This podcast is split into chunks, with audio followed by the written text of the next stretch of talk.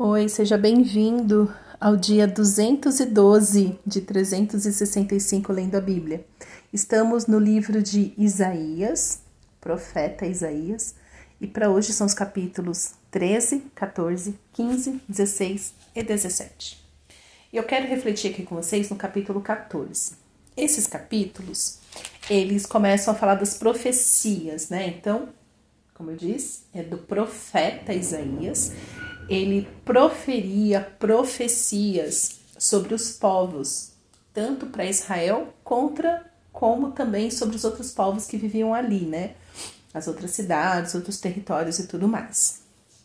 Isaías é, tá cheio de profecias também sobre não só sobre Jesus, né? Toda a Bíblia aponta para Jesus, mas Isaías profetiza sobre, sobre Jesus, mas também profetiza sobre o fim dos tempos. Pois é, não é só Apocalipse que fala dos fins dos tempos. E, é, e no capítulo 14 está falando especificamente sobre a queda da Babilônia. O que, que é Babilônia? Babilônia, ela era. Lembra da Torre de Babel?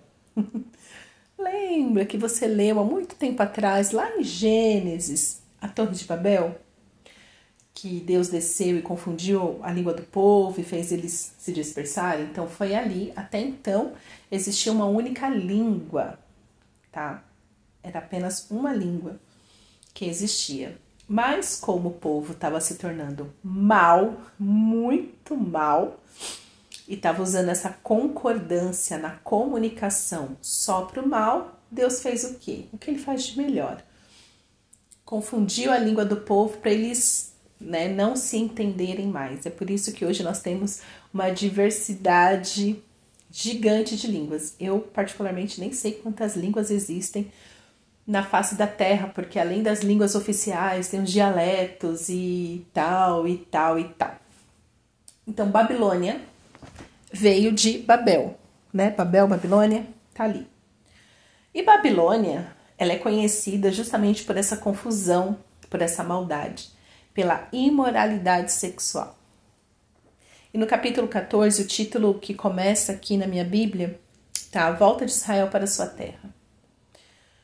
Capítulo 14, verso 1 diz: Porque o Senhor se compadecerá de Jacó e voltará a escolher Israel, estabelecendo-os na sua própria terra. A ele se juntarão os estrangeiros, e estes farão parte da casa de Jacó. Os povos os pegarão e os levarão aos lugares deles, e a casa de Israel terá esses povos por servos e servas na terra do Senhor. Os israelitas terão como prisioneiros aqueles que os tinham aprisionados e dominarão, e dominarão seus opressores. Bom, se você está lendo a sua Bíblia diligentemente até aqui, você percebe é, uma rotina no povo de Israel que é o povo escolhido. Então vamos recapitular aqui rapidinho o que, que acontece.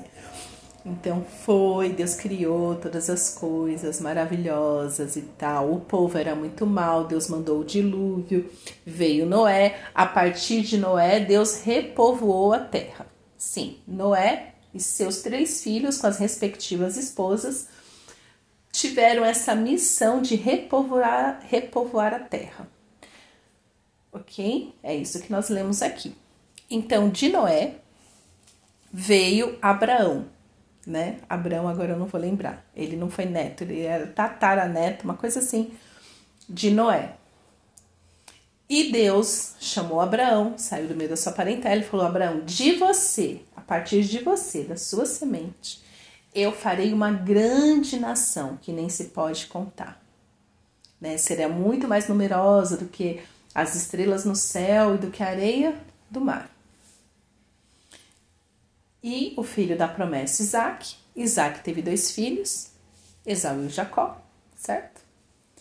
Jacó teve os doze filhos que deram então os doze, as doze tribos. Só que antes, é, nesse interim, Deus muda o nome de Jacó para Israel.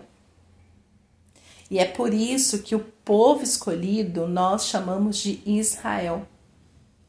Jacó, neto de Abraão, filho da promessa, né? Filho de Isaac. E aí ele tem as doze tribos, e aí a gente começa a entender toda essa história, essa macro, né? Só que era um povo muito rebelde. A rebeldia não acabou ali. Quem me dera tivesse acabado no deserto, mas não, esse povo entra na terra prometida e vive nessas indas e vindas. Mas Israel é o povo escolhido.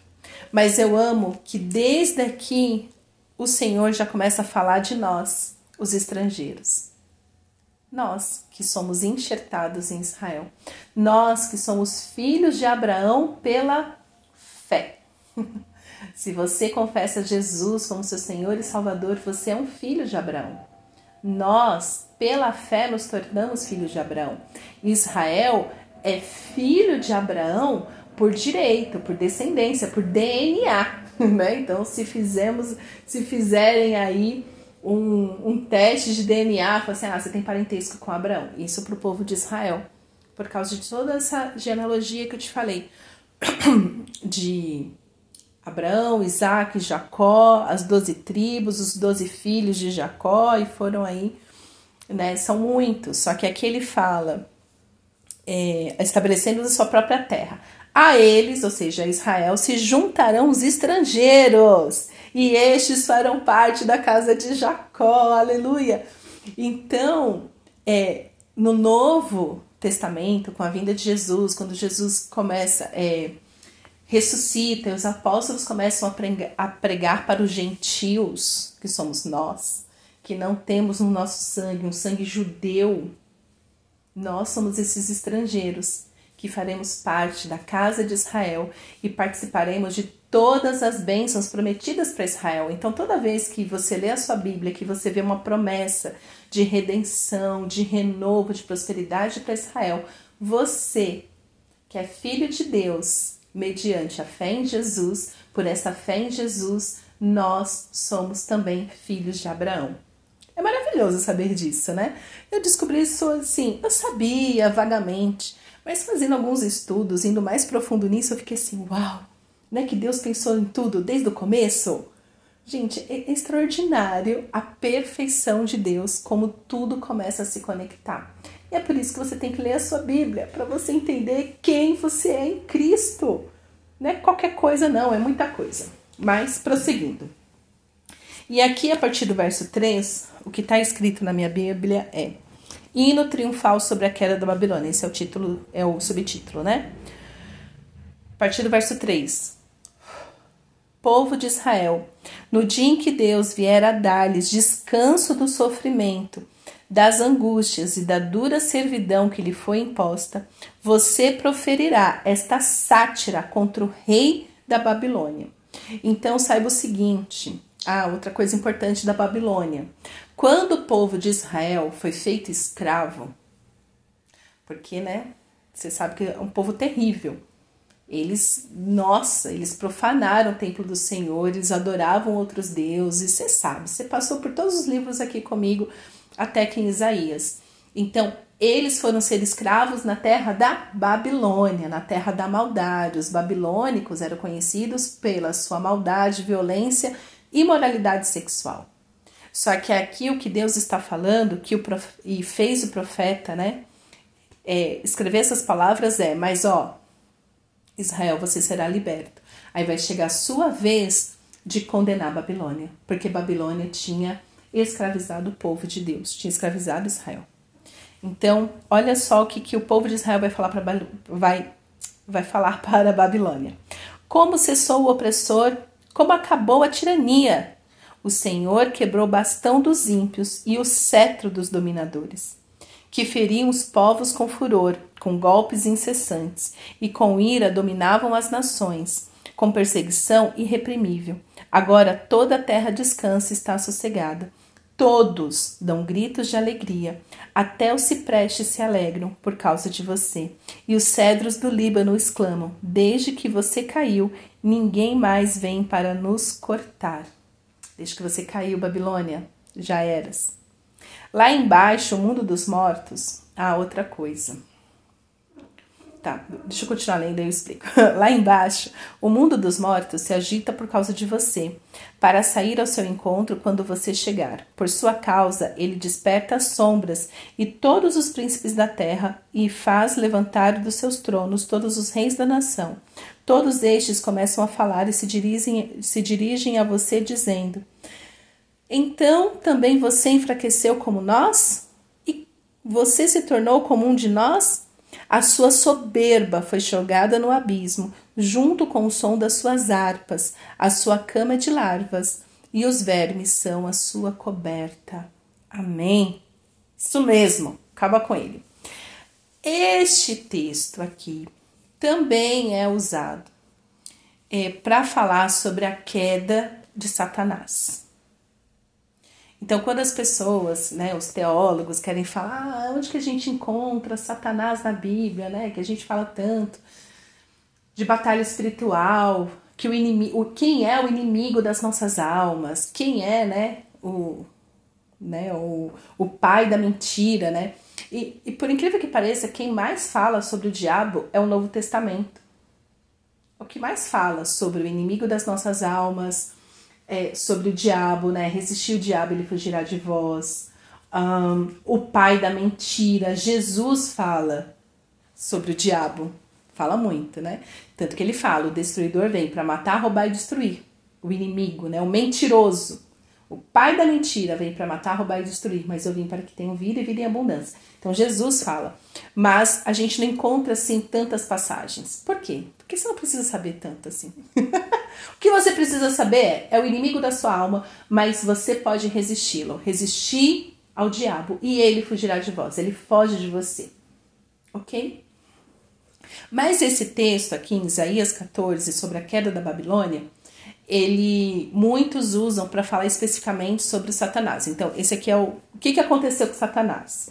Verso 11: A sua soberba foi jogada no abismo, ou seja, era um soberbo, um anjo soberbo que caiu do céu. Por isso que até uns dizem, ai, caiu do céu. Não, quem caiu do céu foi o diabo, eu não quero esse anjo aí não. Porque o anjo, um anjo bom, ele não cai do céu, ele desce do céu para ajudar a gente. Enfim, a sua soberba foi jogada no abismo, junto com o som das suas harpas. A sua cama é de larvas e os vermes são a sua coberta. É por isso que muitos aqui dizem: ah, ele era o, é, era o príncipe, ele era o regente de música no céu, ele era, ele era o líder de adoração do céu. O povo viaja. O povo viaja, porque fala que a sua soberba foi jogada no abismo, junto com o som das suas harpas. É daqui que tiram a referência de que Satanás é músico. E é daqui que muita gente prega que a música é do capeta. E é por isso que até aqui eu sempre falei para vocês, a música não é do capeta. O diabo não cria nada. Ele não cria nada. Tá? Ele foi jogado com as suas harpas. Ele pode até ser um músico, né? Ele pode ter, ter até esse dom musical, mas isso não faz dele um líder de louvor, porque o povo viaja, já fala, Ai, porque o diabo é era o líder de adoração lá no céu. O povo viaja, cara, viaja real. Eu não acredito nisso. Por quê? Porque a palavra de Deus diz que ao redor do trono do Senhor os anjos estão cantando: Santo, Santo, Santo é o Senhor dos Exércitos. Então, quem ama uma música, a adoração como música, quem instituiu foi Deus, um jeito de o adorarmos, tá? E como eu falei, o diabo distorce tudo para ele. Tudo que é bom vem de Deus e devemos voltar para Deus em adoração. Tudo que o diabo toca, ele distorce e reivindica como dele, mas ele não faz nada. Então, no verso 12, nós lemos: Veja, tá? De novo, o povo usa isso aqui para ilustrar a queda do, do inimigo. Verso 12: Veja como você caiu do céu, ó estrela da manhã, filho da alva. Veja como você foi lançado por terra, você que debilitava as nações. Você pensava assim: subirei ao céu, exaltarei o meu trono acima das estrelas e me assentarei no monte da congregação, nas extremidades do norte. Subirei acima das mais altas nuvens e serei semelhante ao Altíssimo. Então, por isso que você tem que ler a Bíblia toda, porque o que está dizendo aqui que a soberba dele então fez ele cair junto com as suas harpas, e ele dizia isso: Eu subirei ao céu, exaltarei o meu trono então, assim, nada é dele. Nada é dele. Mas ele quer o quê? Ele quer, ele quer tomar o lugar que é de Deus. E é exatamente isso que o inimigo faz nas nossas vidas. Ele quer tirar o trono de Deus nas nossas vidas. Por isso que é orar e vigiar, porque se você não ora e não vigia, é por isso que fica aí adorando pau, pedra, adora o dinheiro, adoro o trabalho, adoro o relacionamento. Qualquer coisa ocupa o trono, o trono de Deus nas nossas vidas quando a gente não fica em vigilância. A comida pode ocupar o trono de Deus. É, o sexo, a bebida, as drogas, tudo. Por quê? Porque é isso que o diabo faz.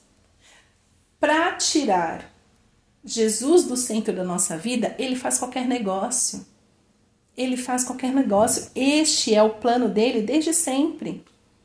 Subirei ao céu, me assentarei no trono, eu, eu vou acima das estrelas e serei semelhante ao Altíssimo.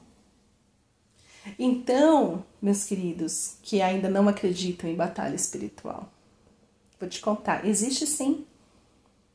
E é por isso que você tem que ler a sua Bíblia, para você ter lucidez para você saber, isso vem de Deus, isso não vem de Deus. Isso é vontade do Senhor, isso não é vontade do Senhor. É você que tem que ter discernimento. E não viver a sua vida por osmose achando que ah, vai dar tudo certo, ai, Deus é bonzinho. Ai, para! Deus não é bonzinho, ele é bom. Mas para você viver a bondade do Senhor na sua vida, você tem que se submeter a Ele. Porque se você não está se submetendo a Deus, certamente você está se submetendo ao diabo. A esse aqui, ó, que caiu, ao soberbo. E tá aí acreditando que o diabo que fez a música. Lógico, tem muita música que é do diabo, muita. Essas músicas de moralidade sexual, é, essas músicas que levam a pessoa para um estado de transe, tudo isso é do capeta. É dele, ele pode ir lá e colocar o carimbo é meu. É, porque as pessoas deram para ele. Ele reina na vida dessas pessoas. Mas a música mesmo foi feita como uma forma de adoração a Deus. Então você pode ter uma música purificada na sua vida quando ela é boa. E perceba quem realmente está no trono da sua vida. Será que Jesus reina na sua vida? Será que Jesus está sentado no trono do seu coração, direcionando as suas decisões, direcionando os seus pensamentos, direcionando as suas falas, direcionando as suas vontades? Será? Fica aí uma pergunta para você pensar. E reflita. E aqui no verso 15 fala: Mas você descerá ao mundo dos mortos, no mais profundo do abismo. Os que virem você olharão atentamente e perguntarão: É este o homem que fazia a terra tremer e que abalava os reinos, que transformava o mundo num deserto e arrasava suas cidades, que não deixava os seus prisioneiros voltarem para casa? Todos os reis da nação, sim, todos jazem com honra, cada um em seu túmulo. Mas você é lançado fora da sua sepultura como um renovo abominável, coberto de mortos traspassados à espada e que descem a cova de pedras, como um cadáver pisoteado. Você não se reunirá com eles na sepultura, porque você destruiu a sua própria terra e matou o seu próprio povo. A descendência dos malfeitores jamais será nomeada. Prepare a matança dos filhos dele por causa da maldade de seus pais, para que esses não se levantem, tomem posse da terra e encham o mundo de cidades. Eu me levantarei contra eles, diz o Senhor dos Exércitos. Ai, Jesus! Jesus é nosso Senhor dos Exércitos diz: Eu me levantarei contra eles, diz o Senhor dos Exércitos. Acabarei com um nome os sobreviventes da Babilônia, com, com seus descendentes e a sua posteridade, diz o Senhor. Farei dela a habitação de ouriços, a um lugar de pântanos. Vou varrê-la com a vassoura da destruição, diz o Senhor dos Exércitos. Aleluia! Então, aqui no capítulo 14, nós vemos a derrota de Satanás. Então, aqui diz Babilônia, mas aqui também profeticamente, quando cruzado ali com Apocalipse, a gente vê que é a derrocada de Satanás. Ele que caiu, ele que atormenta, ele que devasta. Tudo de destruição, toda, da mal, toda maldade vem dele. Mas toda bondade vem de Deus. E sim, já te digo que a bondade é maior do que a maldade. Muito maior. Deus é infinitamente maior. Infinita, infinitamente maior do que o Satanás. Mas, mas para você viver toda a bondade de Deus na sua vida, Jesus tem que ser o reino, o rei da sua vida. No seu coração precisa ser o reino de Jesus, onde ele se assenta no trono e reina sobre os seus pensamentos, suas decisões, seus relacionamentos. Tudo. A batalha espiritual é real. Basta você ler a sua Bíblia e entender que exatamente dessa vida miserável de cegueira que Jesus veio para te salvar. Amém? Amém. Pai, obrigada. Obrigada porque pela obra da cruz nós somos salvos e libertos das artimanhas de Satanás. Ó Senhor, nos traz clareza sobre a sua verdade, sobre a sua vontade. Que o inimigo caia por terra nas nossas vidas. Vem reinar, Jesus, no nosso coração, no nosso pensamento, nas nossas decisões, Jesus. Toma o teu lugar, Jesus, nas nossas vidas, no nosso coração. Toma o teu lugar, Jesus, o teu lugar de honra. Nos constrange, Senhor, nos, nos leva ao arrependimento de todas as vezes que demos lugar para o inimigo nas nossas vidas, de todas as vezes que nós tomamos decisões movidos pela soberba de Satanás e não pela tua misericórdia, Senhor. Nos leva ao arrependimento, Senhor, o arrependimento que nos que nos faz nos prostrar diante de ti. Vem reinar, Jesus, sobre as nossas vidas. Nos purifica com teu sangue, Jesus. Clamamos em teu nome, Jesus. Amém.